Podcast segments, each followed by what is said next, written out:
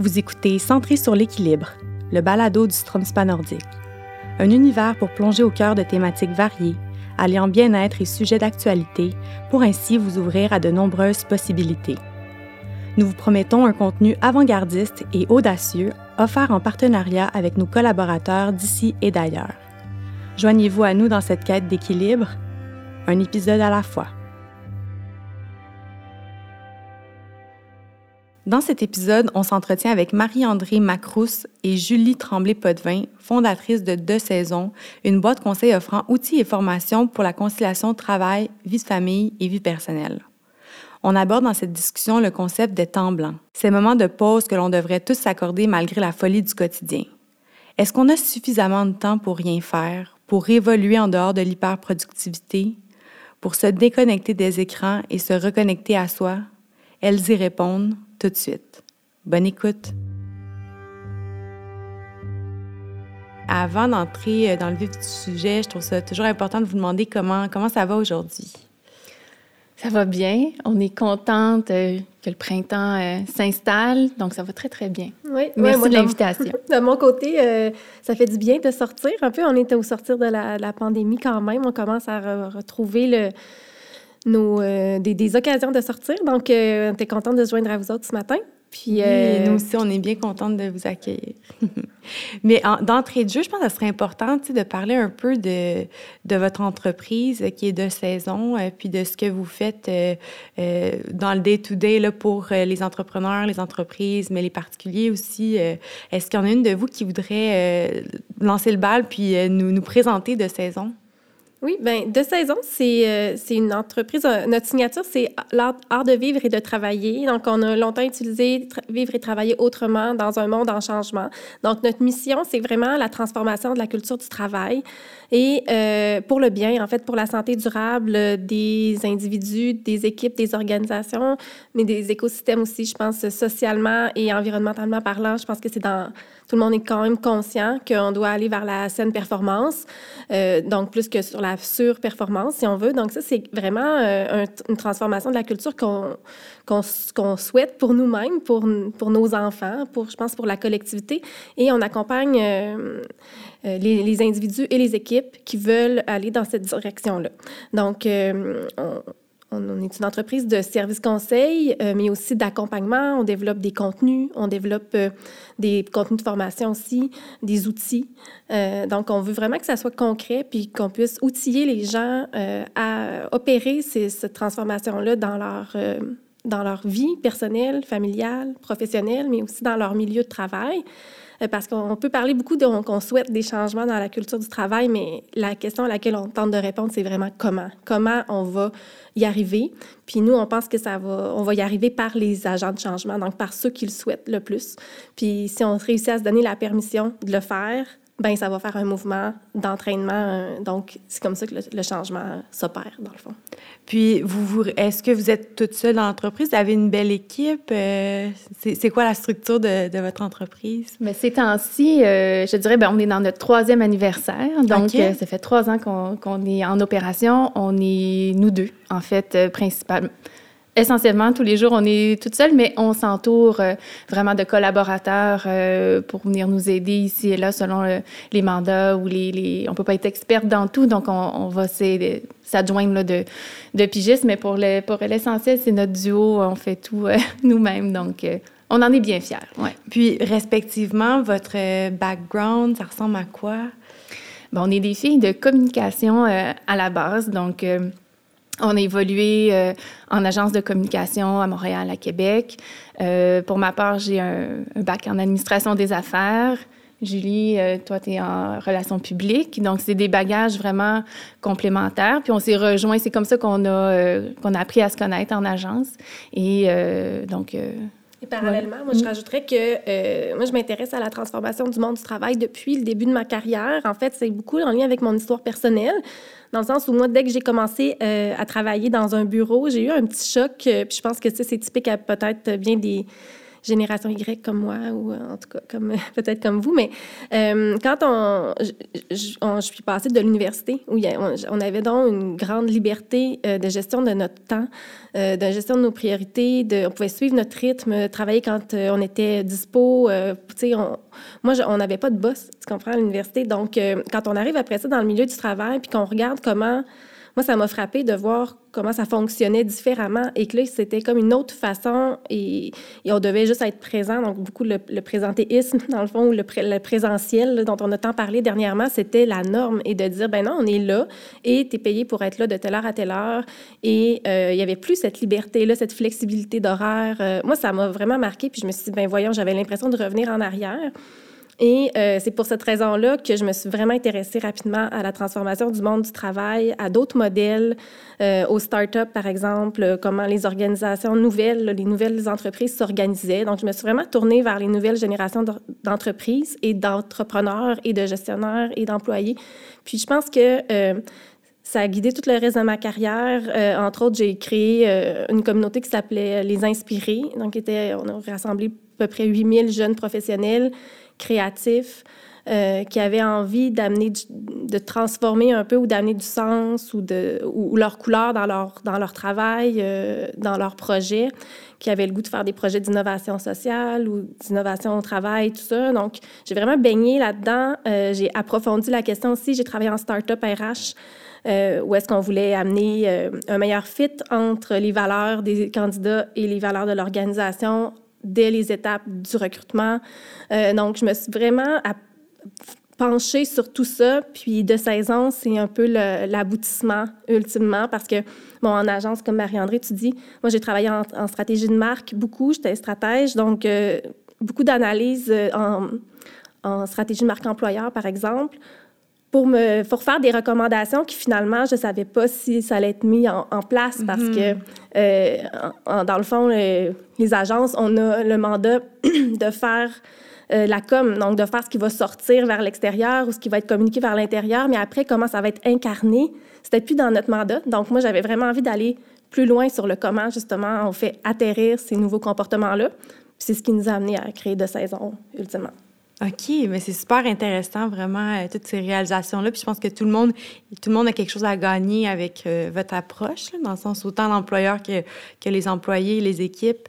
Euh, c'est vraiment, vraiment intéressant. Puis merci de faire ça. Merci de faire avancer les choses pour le bien de tous. Je pense qu'on est rendu là en tant que société, puis que ça peut juste, c'est ça, comme je dis, être bénéfique pour tous les partis. On nous dit souvent qu'on est nécessaire. C'est drôle, hein? C'est l'expression qui revient souvent. c'est nécessaire ce que vous faites c'est important, euh, merci. Euh, donc, nous, on est, c'est, encore plus euh, rassurant dans notre mission, puis tout ça qui nous amène à, en parler au plus grand nombre, en fait. Puis là, ben, dans le contexte actuel de, la transformation accélérée du monde du travail qui, qui a été comme à cause de la pandémie, dans le fond, cette transformation-là qui est souhaitée nous, on le sait entre nous qu'on souhaite cette transformation-là depuis longtemps. Il y a des gens qui ne voyaient pas cette transformation-là venir. Et la pandémie l'a vraiment accéléré. Et, bon, tous les autres éléments du contexte, comme la pénurie de main-d'œuvre, le fait que, bon, les, baby boomers, tranquillement, pas vite, ils sont de plus en plus euh, vers la retraite et les jeunes prennent de plus en plus des rôles de gestion. Donc, il y a vraiment beaucoup de mouvances en ce moment dans le monde du travail et il y a beaucoup aussi de questions. Donc, nous, euh, notre bagage fait en sorte qu'on peut vraiment venir outiller euh, à court terme, on peut, euh, on peut venir répondre à ces questions-là, sur le, encore là, sur le comment. Comment on fait, puis comment on s'organise pour, oui, euh, on voit bien qu'il y a un déséquilibre là, au niveau de la santé psychologique, par exemple, au niveau de l'équilibre travail-famille, vie personnelle, puis au niveau de la, la, performance qui doit, qui doit demeurer malgré la pénurie, malgré tout ce qui se passe dans la, dans la société. Euh, donc, la question du comment on fait pour garder la tête hors de l'eau, continuer d'être performant, continuer d'être engagé au travail, d'avoir du fun, euh, de, comment on fait pour bien travailler, dans le fond, puis euh, trouver l'équilibre, ben nous, on a des pistes, dans le fond, puis des outils, puis on, on les a testés pour nous, dans nos équipes précédentes aussi. Donc, on peut commencer au moins à outiller pour que les gens trouvent, s'organisent un petit peu moins intuitivement, puis un petit peu moins en mode réactif, puis de façon un petit peu plus structurée. Mm-hmm, absolument. Puis, euh, vous avez euh, développé un, concept, ou en tout cas, je ne sais pas si, si c'est vous qui l'avez développé, mais il y a, ce, ce, mot que vous parlez dans notre article du magazine qui est euh, le temps blanc. Euh, donc, c'est de ça qu'on va parler dans cette entrevue principalement. Donc, d'entrée de jeu, suivant votre introduction, j'aimerais qu'on développe un peu sur ce concept du temps blanc qui est très, très en lien avec ce que vous faites, là, finalement? Mm-hmm. Le temps blanc, c'est c'est un, concept qu'on s'est approprié parce qu'on on en avait entendu parler euh, justement quand on étudie un peu les startups de Silicon Valley puis les, les, tendances euh, du monde du travail plus innovantes. Euh, il y avait cette notion-là de white space. chez Google, par exemple, le, que, ce je pense que ce qu'on connaît le plus du white space, c'est, disons, Google donne une journée par semaine à son équipe pour qu'ils travaillent sur des projets ad hoc ou des projets de développement euh, qui ne sont pas liés à leurs tâches régulières. Bon, on est parti de ce concept-là, puis euh, on l'a traduit, donc on a appelé ça temps blanc. Et pour nous, le temps blanc, c'est bien plus que ça. Ça englobe, dans le fond, toute la philosophie euh, qu'on nourrit par rapport à l'avenir du travail, qui est de d'aménager différemment notre espace mental, notre temps, surtout notre agenda, euh, en lien avec maintenant les nouvelles possibilités qui sont, données par les technologies, mais aussi par, euh, justement, quand on est dans des horaires plus flexibles, il y, a bien des façons d'organiser notre temps qui ne tiennent plus. Euh, puis aussi, en même temps, on se rend compte qu'on a de moins en moins de temps blanc. Puis je pense que, même de 16 ans, c'est... Nous, on a décidé de lancer notre propre entreprise, entre autres, parce qu'on voulait se réapproprier notre, notre temps, tu sais. Comme euh, on est deux mamans, euh, nos enfants étaient plus jeunes, il y a trois ans en plus, euh, on avait envie de, contribuer, on avait envie de s'épanouir au travail, on avait envie de, de, créer, on avait envie de plein de choses, mais on n'avait pas le goût de le faire au détriment de notre santé ou de notre présence auprès de notre famille ou de... On avait envie d'avoir du temps pour d'autres choses aussi qui nous intéressaient puis qui nous stimulaient. Donc ça, on n'est pas les seuls. Je pense que c'est un mouvement de société. Euh, puis je lisais justement dans un article ce matin que euh, ça s'explique aussi par l'éducation qu'on a reçue. Je fais juste une petite parenthèse, c'était vraiment intéressant. Il disait que les jeunes d'aujourd'hui, même les plus jeunes que nous, euh, dès la garderie, ensuite l'école, tout avait été aménagé pour que ça soit, on apprend, mais c'est plaisant en même temps. Puis quand on arrive dans le monde du travail, c'est on travaille, puis ça c'est pas supposé être plaisant, c'est juste du travail. Fait que c'est comme une autre mentalité d'une autre génération. Puis c'est sûr qu'il faut se réapproprier tout ça puis changer ça parce qu'on n'a pas du tout la même façon de voir le monde. Puis maintenant, les jeunes, c'est famille, social et travail après, alors qu'avant, c'était travail, famille, puis social, c'est reste du temps. Donc, les valeurs changent. Puis euh, je pense que c'est nous, le, besoin de se réapproprier notre temps et d'aménager du temps blanc on l'a identifié euh, autant euh, pour notre santé puis notre équilibre, donc d'avoir du, temps blanc qu'on a de moins en moins parce qu'on est de plus en plus sollicité, on a de plus en plus d'objectifs, ça va de plus en plus vite. Et on a de plus en plus de sollicitations qui viennent de nos téléphones aussi. Tout le côté hyperconnectivité vient nous gruger du temps blanc. C'est ce que j'expliquais un peu dans l'article, c'est qu'on a de moins en moins de temps blanc. Tout est rempli.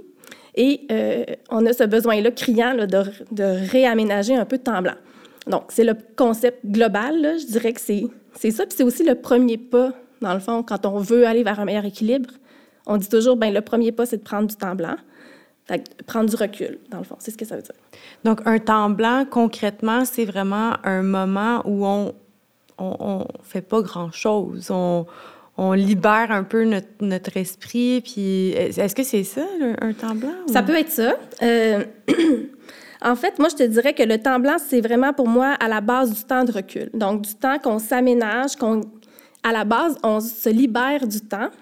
Puis après ça, on se pose la question à quoi on va l'utiliser le temps blanc, tu sais, parce qu'il y a différents types de temps blanc. Puis ça, dans notre modèle, on est venu vraiment euh, éclater le temps blanc en différents types de temps, tant du temps qui est bon pour soi que du temps euh, qui va être bon pour le travail, par exemple. Mais c'est à l'ère où on est toujours en rencontre, puis toujours en production dans notre travail ou en opérationnel, on n'a plus beaucoup de temps euh, de réflexion stratégique. Tout le monde nous dit je manque de temps pour y réfléchir, j'ai pas le temps d'y penser, j'ai pas le temps de laisser mes pensées euh, vraiment, tu comme aller au, j'ai pas le temps d'aller au fond de ma réflexion. Donc euh, quand on veut être stratégique, puis qu'on veut faire de l'innovation, puis qu'on sait que les entreprises en ont besoin, mais c'est d'autant plus criant de retrouver ce type de temps blanc aussi. Fait que c'est pas juste du temps où est-ce qu'on fait rien du tout, mais oui, ça peut être une phase. Dans le fond, le temps blanc, c'est le, temps qu'on se permet de prendre, ou est-ce qu'on n'est pas en mode faire ou en mode exécuter quelque chose qu'on doit faire, il faut que. Ou, euh, donc, c'est un peu une permission qu'on peut se donner. Mais oui, le premier pas du temps blanc, c'est du temps euh, qu'on va où on va essayer de laisser notre espace mental euh, se déposer, notre, toute, la poussière dans notre espace mental se déposer. Je pense que c'est le premier pas, le premier type de temps blanc. Euh, une vraie pause, dans le fond, qu'on ne se permet plus vraiment de prendre. Mm-hmm. Puis cette pause-là, pour quelqu'un qui, est hyper productif puis qui, a besoin d'accomplir des choses, ça peut être perçu comme euh, un peu de la paresse. Est-ce que vous avez ce genre de, réaction-là? Mais comment je vais faire? Moi, j'ai besoin d'être dans l'action, j'ai besoin d'accomplir des choses. Qu'est-ce qu'on dit à ces gens-là? Non, mais voyez-vous, ça, ça peut être productif finalement. Absolument. Le temps blanc euh, peut avoir, être contre-intuitif, euh, mais quand on se dit que notre cerveau, c'est notre principal outil, euh, on a besoin de recharger. Donc, c'est pas durable de se dire je travaille de manière constante et continue, jour après jour après jour, de saison en saison. C'est pas réaliste, c'est pas durable.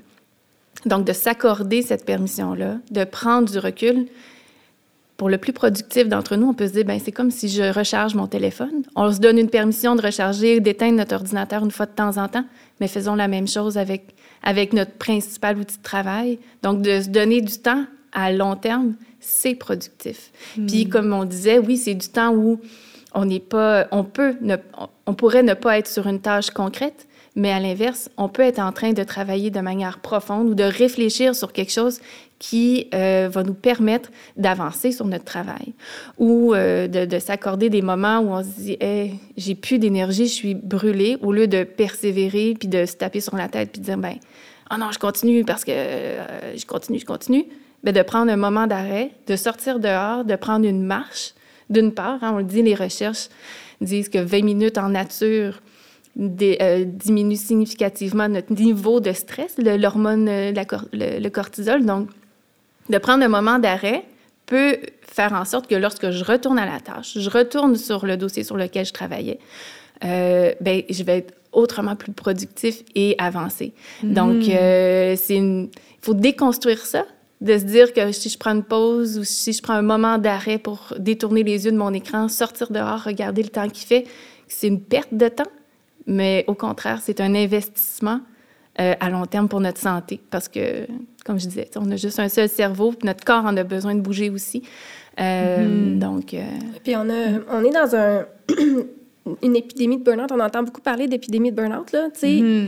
Il faut comprendre que ce que tu viens de décrire, de dire mais je peux pas m'arrêter, moi j'aime ça travailler, moi il faut que, puis j'ai plein de choses à faire, puis voyons, on s'arrête pas, c'est de la paresse c'est des comportements, c'est des croyances qui sont apprises, qui sont culturelles.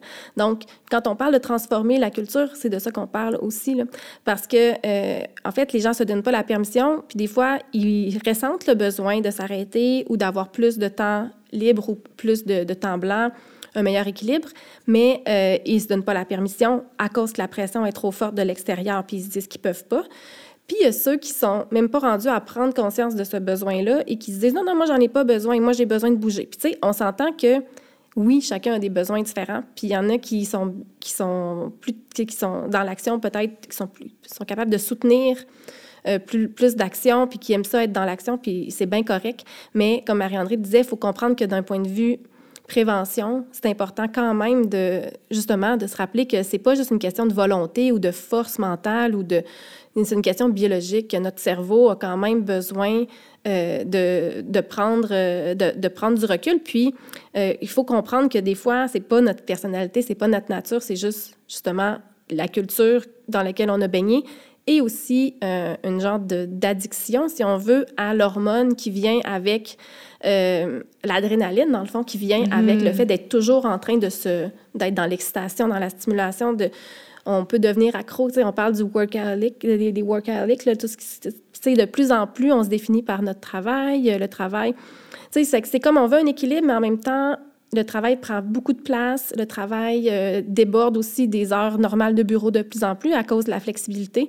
Donc, si on n'est pas prudent en amont, puis qu'on n'adopte pas déjà des comportements, des réflexes qui vont nous permettre de recharger notre cerveau, mais on peut quand même se retrouver dans une situation d'épuisement, même si on, a, on pensait qu'on n'en avait pas besoin de s'arrêter. C'est qu'à un moment donné, mm-hmm. on n'a plus le choix de, de s'arrêter parce qu'il y en a qui sont surpris aussi de se rendre compte qu'ils qui frappent un mur à un moment donné.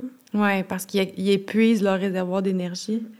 Donc, tu as parlé de culture. Euh, on se demandait, à travers le monde, est-ce qu'il y, y, a différentes choses qui s'observent justement par rapport à ça? Est-ce qu'il y a des, lieux où le travail est super bien équilibré alors y a d'autres où euh, sont vraiment dans la performance? Est-ce une question, par exemple, d'Occident de, versus Moyen-Orient? Y quelque chose qui s'observe? Je peux pas dire qu'on a fait une analyse approfondie de toutes les cultures du travail. Par contre, euh, c'est sûr qu'on sent partout la culture euh, nord-américaine ou, comme euh, la culture occidentale prend de plus en plus de place. Donc, la hustle culture, la culture de surperformance, gagne pas mal de monde, qui veulent compétitionner avec les, les, les, grands de ce monde. Et je pense que c'est un peu le danger de tomber là-dedans parce que quand on regarde historiquement dans d'autres... Euh, dans, quand on pense aux pays où qui font la sieste, disons, à tous les jours, mm-hmm. ben eux, ils, ça fait, ils se sont donné cette permission-là, puis ils, sont, ils comprennent que c'est nécessaire. Ils sont pas dans un mode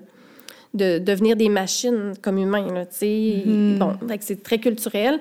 Euh, je pensais aussi dernièrement, euh, il y a des pays comme la France où les vacances, presque tout le monde a ses vacances en même temps euh, l'été, puis tout le monde s'arrête, puis le message est clair, c'est les vacances, on en a besoin. Tandis qu'ici, par exemple, on est plus sur un mode, chacun prend ses vacances un peu n'importe quand, ce qui fait que la machine n'arrête jamais. Fait l'idée d'être dans le... Le, le, capitalisme, là, c'est quand même, quand mondial, on s'entend, mais quand on regarde les cultures, où est-ce qu'ils ont des, des, des, des, traditions ou des habitudes qui sont là depuis longtemps, c'est là qu'on voit que ben de plus en plus, là, on s'en va vers une, euh, on s'en va vers une surperformance. Puis quand on regarde historiquement, ben ça n'a pas toujours été comme ça. Donc, c'est pas obligé d'être comme ça non plus. Mm-hmm. Euh, de dire on veut devenir des, des machines, on s'entend, là, qu'on sait que ça vient du modèle euh, de, de, de l'industrialisation, tout ça. On est conscient de plus en plus que les humains, on n'est pas des machines, mais on essaie encore de l'être. Donc, tu sais, c'est très culturel, oui. puis je pense qu'il y a des bonnes pratiques dont on peut s'inspirer, qui sont d'ailleurs, justement, là. Euh, pour euh, envoyer un, message clair, mais je ne pense pas qu'on soit rendu là encore. Euh, une autre tendance qu'on voit, c'est le droit à la déconnexion. Là. Je pense que ça, c'est une... Mm-hmm. L'hyperconnectivité, c'est quand même aussi un enjeu de plus en plus universel. Et on voit un peu partout là, des, le sujet est discuté. Je sais pas, c'est pas partout qu'ils ont des lois puis des sanctions. C'est encore vraiment très, très, très rare.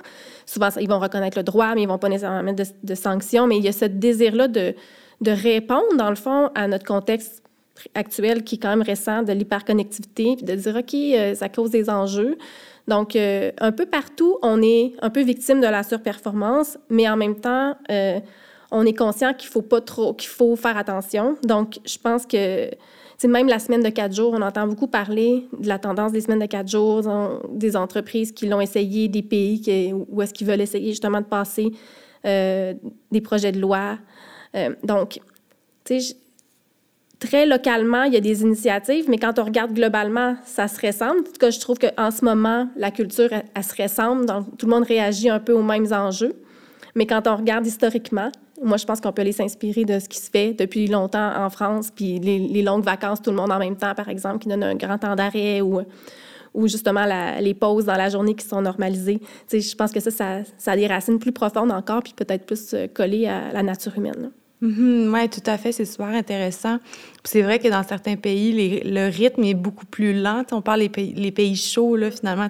La chaleur fait en sorte qu'on on se déplace plus lentement, le service est plus lent, tout ça, on l'observe. Mais finalement, qu'est-ce qui est, mieux? C'est pas nécessairement la surproductivité. Il y a quelque chose de bien aussi dans cette lenteur-là, puis d'apprendre à être patient. Puis, on, a comme une rééducation à faire, je pense, euh, de manière générale.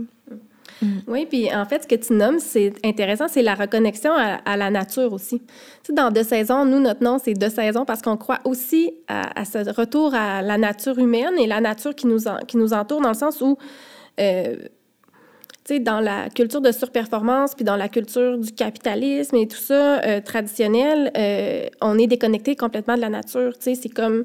Euh, donc, de dire, OK, oui, il fait chaud, il fait froid, la lumière, de, de, de, suivre un rythme qui est plus un biorhythme, je trouve que c'est une des clés, parce que, puis de reconnecter à son propre biorhythme, parce que de s'imposer un rythme. Puis, tu nous demandais qu'est-ce qu'on entend le plus, mais moi, j'ai entendu des gens qui nous disaient Je ne sais pas si mon rythme de travail, c'est le mien ou si je l'ai appris. Hmm. Tu sais, les gens sont assez déconnectés là, de leur vraie nature parce qu'on a été un peu euh, cadrés, là, embarqués dans, dans, un certain moule. Donc, les... c'est pas tout le monde qui instinctivement connaît son rythme. Euh, il y, a, une, introspection à faire par rapport à ça. Puis, euh, euh, tu nous demandais tantôt si les gens nous disent Mais moi, j'ai pas besoin de temps blanc. C'est le contraire qu'on entend le plus souvent. Là. Ce qu'on entend le plus, c'est J'en ai besoin, mais j'ai de la misère à arrêter, mais il faut que, puis à le prendre. J'ai de la misère à me donner la permission. Puis je pense que, je pense que ça, c'est beaucoup plus répandu que, que genre, j'ai pas besoin de prendre de pause. Mm-hmm. Tout à fait. Il y a peut-être un sentiment de culpabilité à le faire parce qu'on n'a pas appris à, faire cela. oui, puis quand on est tout seul de sa gang, à dire, ben moi j'ai besoin de prendre une pause, quand la discussion n'est pas mise au cœur de l'équipe, ben ça peut avoir l'air un peu euh, intimidant, puis euh, de, de, de, se dire, ah, je me sens coupable. Mais quand la discussion est abordée en équipe, quand tout le monde se parle de ces choses-là, ben là, les, les, les, les yeux s'illuminent, puis c'est comme, ah ouais, hein, c'est intéressant, on pourrait faire ça, nous autres aussi, là, on aurait accès à ça. C'est juste de, prendre le premier pas, de dire, OK, mais on va organiser nos journées, on va organiser nos semaines. Toi, comment ça se passe chez toi? Ah chez nous, c'est le même. Puis quand on a une vraie discussion, puis nous, on est souvent appelés pour venir allumer la première discussion, venir encadrer ces, ces, ces permissions-là, puis de donner un peu quasiment un, euh, permission, un papier de permission, comme euh, euh, on pourrait avoir à l'école ou du médecin, dire ben vas-y, tu peux prendre du temps, puis faites-le ensemble, puis vous allez voir, puis ça reste. Et c'est quand on est plusieurs à le faire, puis à le mettre en place, que là, ça enlève le, sentiment de culpabilité. Puis comme on le répète souvent, puis on l'a dit tantôt, Julie l'a dit, la culture, c'est ce que tu fais tous les jours. Donc, si en équipe, on se dit, ben nous autres, on en prend des pauses de temps blanc euh, dans nos rencontres, euh, entre les rencontres surtout, euh, le midi, etc. Donc, c'est mm-hmm. c'est là où ça vient riche, puis, réaliste. Puis, tu sais, tu parles de permission, Marie-André. on voit dernièrement, je ne sais pas si vous avez vu passer, mais il y a des médecins qui ont commencé à donner des, des prescriptions de temps en nature, justement, à des gens, mm-hmm. en partenariat avec Parc Canada. Puis, tu sais, ça, je trouve c'est comme, oh mon Dieu, du temps blanc en prescription. Wow! Parce que, en fait, euh, culturellement parlant, c'est quand même un signe aussi qu'on avance parce que euh, souvent, c'est ça, c'est les gens qui vont prendre des pauses ou qui vont se le permettre ou qui vont se permettre de dire non ou de mettre des balises ou de remettre le, travail à sa place. Euh, ça va être des gens qui vont avoir vécu un épuisement puis qui vont avoir été dans le bureau d'un professionnel, puis le professionnel va lui avoir dit oui, tu peux le faire, tu n'es pas obligé de vivre et de travailler selon la culture ambiante parce que la culture ambiante est pas vraiment bonne pour la santé humaine. Mais quand tu te le fais dire par un professionnel, tu as plus de facilité à, dire oui, OK, bon, ben mon intuition, mon intuition était bonne, ou je peux me donner la permission, ou là, tu sais, là, je le crois maintenant. Euh, mais tant que tu n'as pas passé par là, euh, on dirait qu'on est dans la culture, puis on la subit, puis on s'en rend pas compte, qu'on agit en fonction de ces règles. Puis, euh, ben, si on veut faire de la prévention, mais c'est vraiment important de venir justement euh, donner des nouveaux modèles, puis dire voici à quoi ça pourrait ressembler, voici qu'est-ce que vous pourriez faire, puis d'être dans le spécifique, puis dans le simple. C'est très simple de prendre du temps blanc finalement. Mm-hmm. Ça vient pas non plus, euh, euh, ça vient pas faire en sorte qu'on est plus productif, mais oui, ça peut changer notre, notre définition du succès, puis d'une journée qui est bien qui est bien remplie ou une journée qui s'est bien passée, par exemple. au lieu de dire j'ai tout fait ce qu'il y avait sur ma liste, puis j'ai tout fini, ben c'est comme ok ben j'ai une journée équilibrée, j'ai une journée satisfaisante, j'ai eu du temps pour euh, pour reconnecter à moi-même, reconnecter aux autres, reconnecter à la nature. Euh, tu sais, on est dans une transition là, de retour au bureau aussi après la pandémie. Euh, c'est, le moment là, de mettre en place un peu aussi ces nouveaux réflexes-là parce que pendant la pandémie, ça a été beaucoup chacun pour soi, chacun travaille dans sa bulle, travail, travail, travail. Donc, on a travaillé plus encore. Donc, on est allé encore plus loin dans la culture de, performance. Mais là, on a été aussi plus loin dans la culture du burn-out, puis les gens se sont beaucoup épuisés, beaucoup d'isolement, manque de connexion humaine. Euh, donc là, on va revenir, mais il va falloir qu'on réorganise encore notre temps, puis notre conciliation travail-famille, puis parce qu'on ne pourra plus juste travailler autant. On travaillait des fois jusqu'à deux heures de plus par jour. Les temps de, transition où est-ce qu'on se déplaçait avant, mais là, on les travaillait, fait que ça ne sera plus possible. Donc, il va falloir se re-questionner sur c'est quoi le succès, c'est quoi les priorités, c'est quoi... Euh, c'est quoi les délais raisonnables pour accomplir une tâche. Euh, donc, il y a comme une notion de, d'apprentissage, de compétences d'avenir qu'il faut développer pour avoir les radars ouverts et être capable de, de dire euh, OK, non, là, je prends une pause. D'être capable de le sentir quand est-ce que c'est le temps de prendre une pause. Ou OK, euh, on se met des balises. on a atteint notre balise. C'est fini pour aujourd'hui. On ne fait plus ça aujourd'hui. On dit plus c'est fini pour aujourd'hui. OK, je vais continuer, je vais travailler ce soir, je vais me lever tôt demain matin. on dirait qu'il n'y a jamais de fin. Donc, il y a comme une notion de balise à ramener euh, de, de, de, nouveaux réflexes à adopter, puis de compétences d'agilité, par exemple, à mm-hmm. développer pour se dire, euh, être capable au quotidien de plus gérer en fonction des besoins qu'en fonction des il faut que, puis de, de la liste d'objectifs. Nous, on aime bien remplacer le mot objectif par le mot besoin. Des fois, on le fait, là, mais on le, je suis pas sûre qu'on le fait de façon vraiment profonde et intentionnelle de dire, OK, c'est quoi le vrai besoin? C'est quoi mon vrai besoin au travail? C'est quoi qui est, le, qui est le plus prioritaire? Qu'est-ce qui doit absolument être fait aujourd'hui? Qu'est-ce qui serait nice to have, mais puis comment je peux équilibrer ma journée? Donc, il y a comme une notion de leadership personnel à développer parce que, ultimement, euh, dans le mode euh, où est-ce qu'on est un peu plus hybride, ben, on est chacun un peu maître de notre horaire. S'il y a plus de flexibilité, ça veut dire que ça vient avec plus de leadership et de responsabilité pour chacun. Donc, si on développe les bons réflexes individuellement, on va être capable de naviguer dans la culture d'une façon respectueuse de nos besoins puis plus équilibrée. Puis en faisant ça, on va donner aussi la permission à nos collègues, à nos amis de le faire. Donc, ça va faire un effet d'entraînement. Puis si en plus, on en a parlé en équipe, puis on s'est donné la permission en équipe, bien, ça va accélérer le changement. Euh, ça peut être aussi dans un groupe d'amis, dans une communauté. Si ensemble, on supporte à dire, OK, ouais, c'est vrai que ça n'a pas de bon sens, il faut revenir à une culture plus sainement performante que...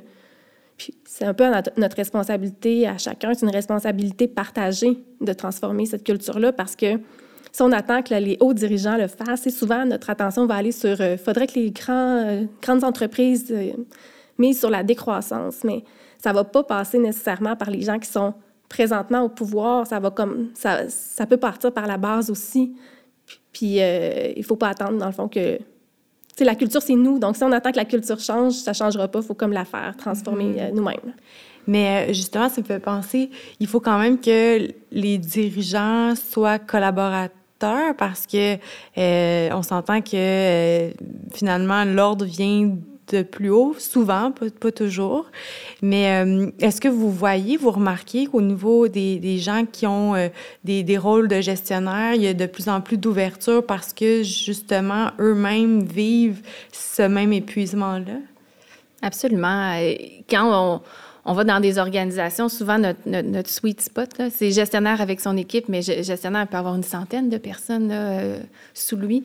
Puis tu l'as dit, le gestionnaire, tout le monde, on est tous des individus, on a tous des besoins, puis euh, c'est criant et euh, les, grands dirigeants, même si on se dit, bon, des fois, ils ne sont, pas rendus là, mais il y a quand même une pénurie de main-d'œuvre. Ils voient que leurs gens sont pas super bien oui, je pense que la graine commence à être semée, pas nécessairement germée au complet, mais euh, c'est rare que les gens vont nous dire euh, Oh non, non, là, euh, c'est une perte de temps, on n'a pas le temps de prendre de temps, tout ça.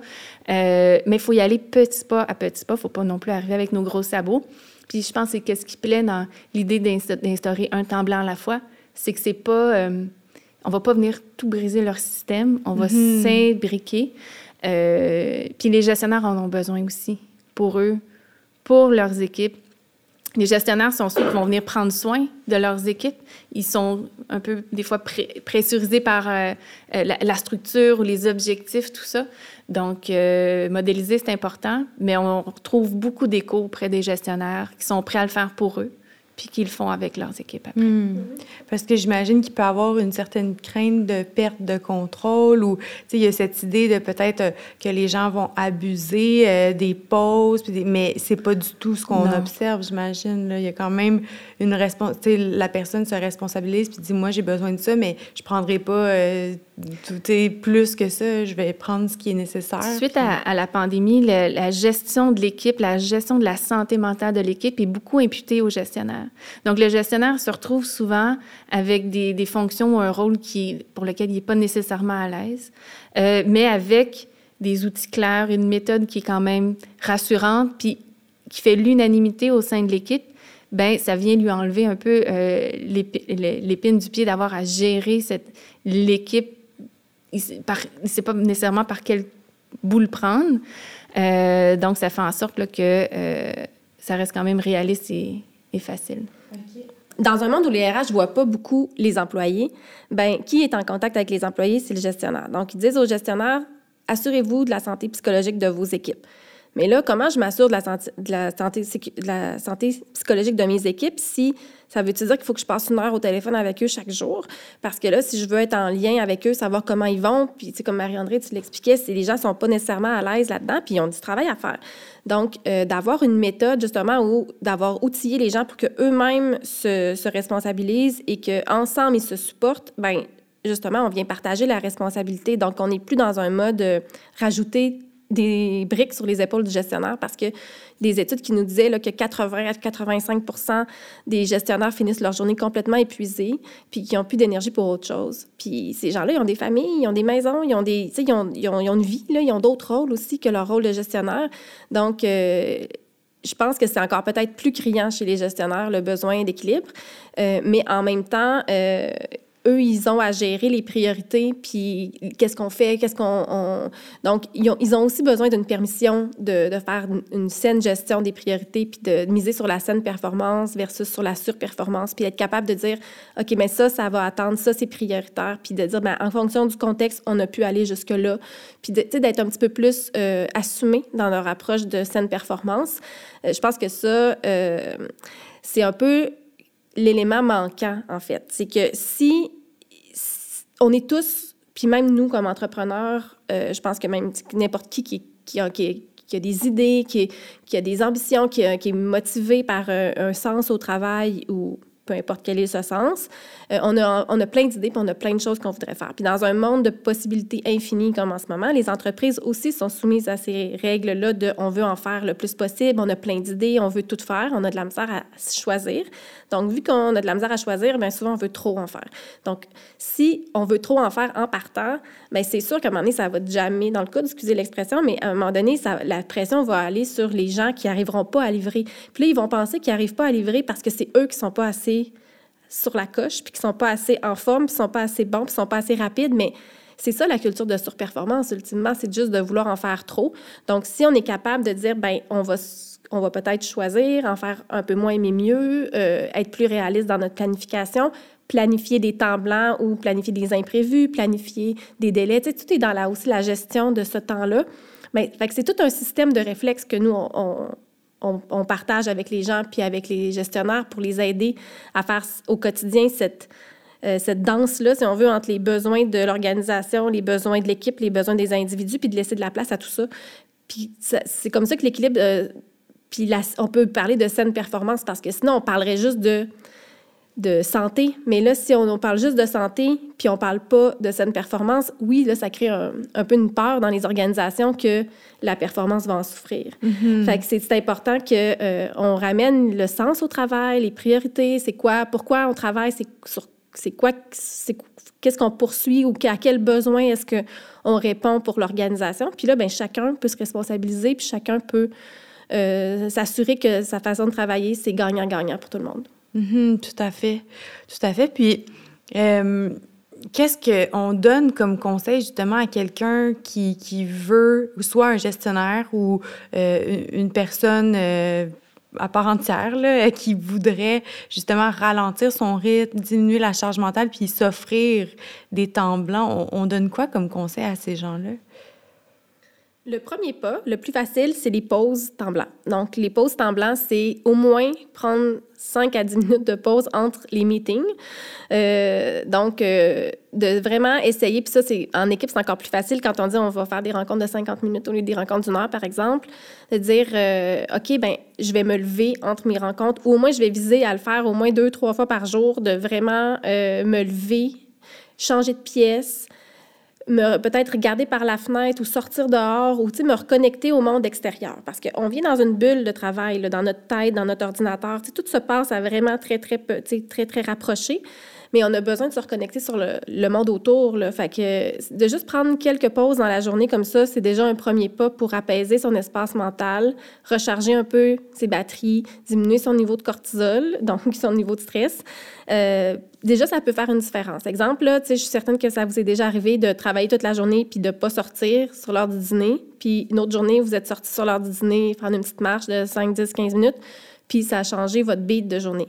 Bien, ça, c'est une, question d'habitude aussi, mais il y a plein de monde là, qui, dans les entreprises qui nous disent qu'ils prennent même pas le temps de dîner, qui sont devant leur ordi, qui mangent avec leur lunch devant leur ordi, euh, euh, puis que ça fait partie de la culture de l'organisation. Fait sais, ça semble bien simple, mais euh, c'est important qu'on en parle de ça. Puis on a déjà vécu une, une, conversation en équipe où les gens disaient, ben moi, je me permets pas de prendre une pause. Puis quelqu'un d'autre disait, mais voyons, je peux pas croire que tu te permets pas de prendre une pause. Moi, j'ai, ça fait 35 euh, ans que je travaille, puis j'ai toujours pris des pauses, puis je me suis jamais sentie coupable. Fait tu sais, à quelque part, les, toutes les réalités coexistent, là. Fait que, euh, juste cette, pause-là, c'est pas dit que c'est acquis, là, de prendre, euh, de prendre des, de, rythmer son travail, puis de se dire, OK, je, je, je travaille de façon concentrée, je me permets une pause, je reviens. Fait que c'est juste ça, ça peut nous donner du souffle dans notre journée. Sinon, le deuxième truc qu'on donne, c'est de prendre euh, du temps pour reconnecter à, soi-même et à la nature, une, au moins une fois par jour, comme Marie-André, tu le disais au début de l'entrevue, d'aller dehors et de faire, euh, de prendre 20 minutes dehors, là, à juste regarder la nature autour, puis essayer de laisser passer nos pensées, de pas s'y accrocher pour dire, OK, euh, je profite de mon temps dehors pour penser à quelque chose, pour, pour trouver, pour me faire une liste pour mon retour, pour, pour penser à mon prochain projet. Non, vraiment, laisser passer tous les toutes les pensées, puis vraiment essayer de voir, de regarder les arbres, la nature qui change, les saisons. Tu sais, c'est niaiseux, mais ça nous aide, euh, ça aussi. Donc, euh, de prendre 20 minutes par jour, des fois dans les temps de déplacement, là, comme je disais tantôt, au lieu de... Quand c'est le temps de les, les, moments où on, où on, se déplace vers le travail, où on, où on se déplaçait avant vers le travail, si on travaille de la maison, et le, ou le soir, euh, quand c'est les temps de déplacement après le travail, de vraiment se marquer un début puis une fin, puis avant euh, de prendre un temps là, euh, à ce moment-là, ça peut être une autre façon de, l'intégrer facilement dans son horaire, puis de, rester loin de notre téléphone pendant ce temps-là. Hmm, c'est des bons trucs, c'est assez simple aussi, j'imagine. Il faut prendre ces habitudes-là, les intégrer peu à peu, puis éventuellement, on en ressent les bienfaits, puis on, on s'accorde une certaine bienveillance, là, finalement, en lien avec... Euh, Exactement. Hmm. La bienveillance, c'est, on en parle beaucoup, puis on n'en a pas parlé beaucoup dans, la, dans l'entrevue, mais c'est, cette bienveillance-là envers nous-mêmes est vraiment importante. C'est, ce qui fait la différence entre le, le fouet, tu sais, de se dire faut pas que j'arrête, je, vais m'arrêter quand je vais avoir fini encore un peu, puis on se pousse, on se pousse, ou on écoute nos besoins, puis euh, on, on, leur fait de la place dans un délai raisonnable. Ça, ça peut vraiment changer la donne aussi. Donc, euh, de prendre du temps pour reconnecter à soi, à la nature, à nos autres rôles de vie, puis se remettre des balises autour du travail, puis les respecter, ça semble vraiment simple, comme tu dis, mais c'est quand même une pratique de tous les jours, puis une pratique de toutes les mm-hmm. semaines, parce que la culture est forte, est bien ancrée en nous. Puis, euh, des fois, notre, notre, petite, euh, notre, petite, souris dans notre tête là, est tellement habituée d'avoir un high d'adrénaline qu'elle y retourne, elle y retourne, puis on dirait qu'on reste devant notre ordi parce qu'on est comme hyper stimulé aussi par tout ce qui les notifications, tout ce qu'on peut euh, voir sur notre téléphone, ça, puis on, devient un peu accro à ça, puis on s'arrête pas tant qu'on n'est pas arrivé au bout de notre énergie. Euh, donc, euh, c'est ça. C'est pas si facile que ça. il, faut, euh, il faut comme réussir à... C'est un peu un combat intérieur. Il faut un peu réussir à, à ignorer nos, nos, il faut que, puis il faudrait que, puis j'ai pas fait ça, puis je voulais faire ça, puis, puis vraiment se permettre d'aller à l'essentiel. Mm-hmm. Mais les temps blancs, ça me fait un peu penser à la méditation, puis on commence pas à méditer du jour au lendemain, euh, puis à, avoir une aisance à le faire. Là. Ça prend quand même de la pratique, faut être au rendez-vous, faut, faut faire nos, nos, petits devoirs, puis éventuellement, on ressent les bienfaits, comme on, on, a parlé. C'est de la pleine conscience, le temps blanc. C'est une façon de pratiquer la pleine conscience, puis la méditation, c'est aussi un moyen de d'accéder à la pleine conscience. Mais comme tu dis, euh, c'est une façon peut-être plus des plus petits pas, une façon de commencer à, prendre conscience de nous-mêmes, de nos besoins, de ce qui se passe autour, puis de un peu reprendre possession de notre expérience finalement. Tu sais, c'est à ça que ça sert, la pleine conscience, de pouvoir agir, vivre en cohérence avec nos besoins, nos valeurs, puis de façon plus connectée, plus de sens. On cherche tout mm-hmm. ça finalement. Mais en tout cas, on souhaite ça au plus de gens possible, au plus d'équipes puis d'entreprises. Puis ça, ça va être beau d'observer justement les, les, les impacts de, de ces choix-là que les gens vont faire, euh, bien, qui font déjà, puis qui vont continuer de faire à l'avenir avec votre collaboration. Euh, euh, est-ce qu'il y avait quelque chose en terminant que vous aviez envie de partager par rapport à ce qu'on a échangé durant l'entrevue? Ben, je pense que la seule chose que je, qui me venait en tête par rapport à ce que tu viens de dire, c'est que ce qu'on souhaite aux gens, c'est oui de, de, de, se donner la permission dans les euh, personnellement, puis dans les équipes, puis avec cette pleine conscience-là qui va prendre place, puis ces conversations-là qui vont prendre place, je pense qu'on va aussi en venir à insuffler euh, plus de sens dans nos organisations, puis même avoir essayer d'avoir euh, des missions d'entreprise puis des, impacts organisationnels qui sont même bienveillants au niveau des organisations. Donc, euh, quand on parle de développement durable, quand on parle d'impact sur les collectivités, d'implication sociale, de responsabilité sociale d'entreprise et responsabilité environnementale aussi, je pense que c'est un peu la, la porte d'entrée. C'est que si on commence à ouvrir la, la porte individuellement, puis on est plus nombreux, puis qu'on est plus conscient, puis on est plus connecté à l'autre, puis à la nature, puis à nous-mêmes, ben, naturellement, tous les systèmes vont, vont en être influencés. Puis je pense qu'on est vraiment rendu là. notre société, on, est rendu là. Euh, c'est une période qui nous permet peut-être de grandes transformations qui va peut-être nous permettre justement d'avancer plus, puis de tout le monde euh, rétablir l'équilibre, mais pas juste à petite échelle, à grande échelle aussi. Mm-hmm. ah, c'est beau ça. Ben, en tout cas, je vous remercie euh, sincèrement d'avoir accepté notre invitation. Cet épisode, je pense, va être bien accueilli, là, très nécessaire aussi. Euh, donc, euh, au plaisir euh, de continuer à, à, vous voir œuvrer là, dans votre domaine dans lequel vous excellez. Merci infiniment pour l'invitation. Merci beaucoup. Avec plaisir. C'est ce qui conclut l'épisode d'aujourd'hui. On espère que vous avez apprécié la discussion. Si le contenu vous a plu, on vous invite à partager l'épisode et à laisser un avis sur la plateforme de votre choix. Vous pouvez également nous suivre sur nos réseaux sociaux et sur notre site internet au stromspa.com. En vous abonnant à notre infolette, soyez certain de ne rien manquer. Merci pour votre précieuse écoute et au plaisir de vous retrouver lors du prochain épisode. À bientôt!